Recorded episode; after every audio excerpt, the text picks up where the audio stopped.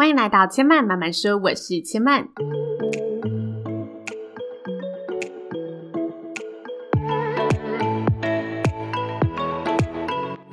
目前节目在 Apple Podcast、Spotify、Google Podcast 都听得到。喜欢的朋友，欢迎帮千嫚订阅并留言评论，让更多人可以认识千嫚慢慢说喽。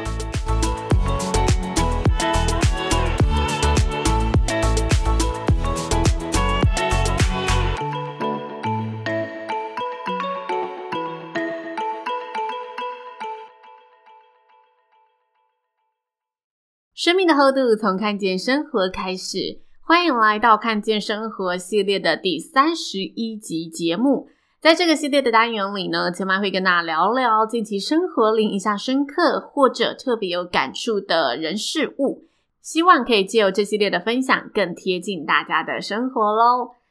那最近呢，我的生活状态呢，一直呈现一种睡不饱的状态，很累，却每天梦连连的感觉。然后醒来都会觉得梦非常的真实清晰。解梦这一环呢、啊，千嫚觉得如果未来有机会的话，蛮想去认识这个领域的，因为我觉得我的梦都非常的鲜明，然后有种很多大场面会出现在我的梦境里面。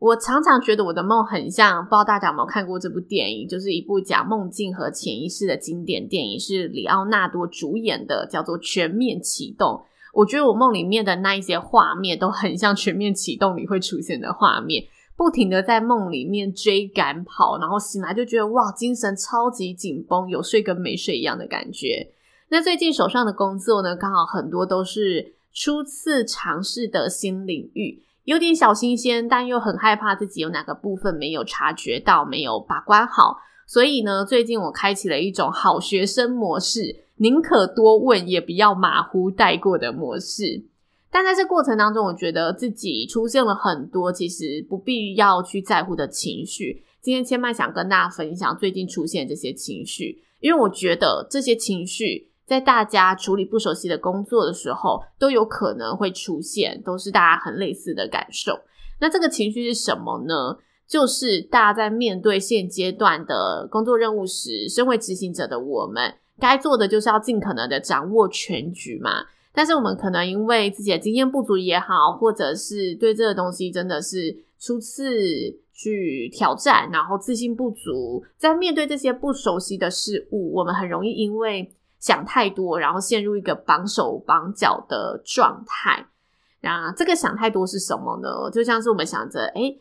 呃，我想问这个问题，但会不会我问出来，大家觉得我怎么什么都不知道？我觉得我的问题很浅，但我就是真的不太确定啊。或者想在呃这个任务当中把这个任务尽善尽美，但是又有点不知道这个任务我要参与到哪个程度？会不会我自己提太多问题建议，反而让合作的团队、合作的人觉得自己鸡婆，自己多管闲事？等等之类的这种担忧，然后去局限住自己的想法。其实碰到比较新的挑战或比较陌生的领域，我觉得或多或少都会出现这样的声音，包括我自己。但后来呢，几次的一个经历下来，我领悟到一个真理，就在最近，我觉得任何突破都是从承认自己的不足开始。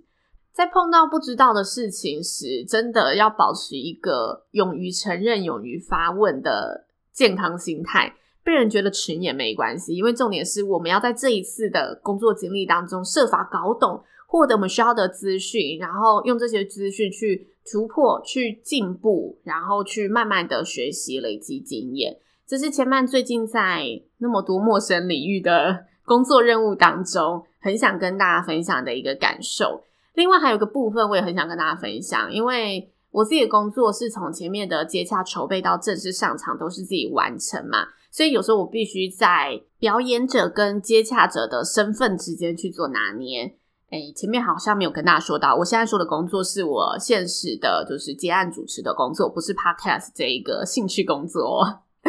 那我刚刚想讲的是，有些表演者他是有公司助理、有经纪人，所以他这些。嗯，公司的角色可以去帮这一名表演者提前过滤，去沟通演出上可能会出现的状况，等于有人扮中间的角色去跟主办单位做协调需求。当天表演者其实他出席，只要负责把他的表演做到最好，完美演出，他的个人形象跟他当天的表演都可以因为有公司的这个前期沟通而达到一种加成的作用。当然，他的收入就是必须给公司分润，也因此。等到有这个等级的知名度的表演者，他演出费一定都有相当的标准，因为是更多人一起去完成这一场表演。但像千曼自己，纯粹是素人在经营，很有热情的一个主持人生涯，所以很理所当然，很多事情就是自己要从头到尾一手包办。这也是一个很好的训练过程，因为我同时扮演自己的形象哦，然后去接洽业务，了解每个客户的需求，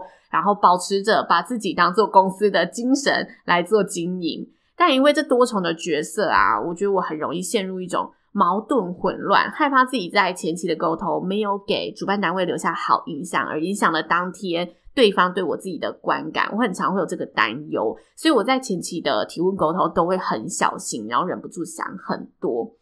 但是呢，有时候你就会遇到一些状况不可行的嗯流程安排，这时候在前期的沟通就会变得很尴尬，因为主办单位的期望就是主持人要帮他达成这个任务嘛，所以站在这个角度，他会觉得为什么这一名主持人在事前一直提出这么多疑虑，仿佛告诉他就是呃他的流程设计的不够好，然后也会对主持人的能力好像有点。打折扣，就是我原本期望你做的事情，你却口口声声的说你没办法做到的那种感觉。但我不会讲这么明啊，我会试着用一些方法告诉他，诶，我过往的经验，遇到这个状况有另外的处理方法，我觉得也很好，然后跟你一起讨论。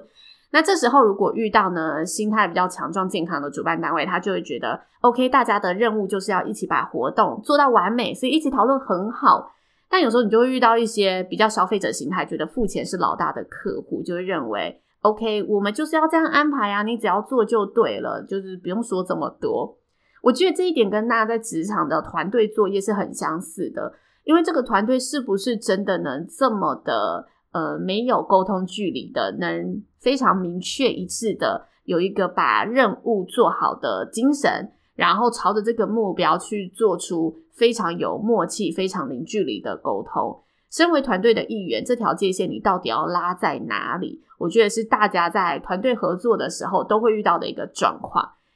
那如果这个状况又是发生在需要长久相处的职场环境里，我觉得这条界限就很容易让人变得畏缩，然后大家就变得自扫门前雪啊，把自己的事情管好，处理好自己的部分就好。我觉得这个是对团队很伤、很伤的一件事情，因为大家失去了那种互信互助、共同把事情做到最好的文化。那我虽然是自己接案，但是我也会出现这个状况。毕竟每场活动都还是来自四面八方的团队共同推动、共同组成的。但是我觉得我在这个状况里面，我面临到最残酷的事情是，主持人在现场往往是直接承担观众反应的箭靶，因为这个位置就是整场活动大家都看得到，然后你又是代表主办单位直接的去说出我们筹备已久的所有内容。那这个箭靶的过程会让我在前期的沟通当中呈现一种很拉扯的状态，因为我同时会设想着。以我的经验，我曾经处理过的状态，现场可能会变什么样子？但我的身份到底要说到怎么样的程度，要怎么样去说会更好？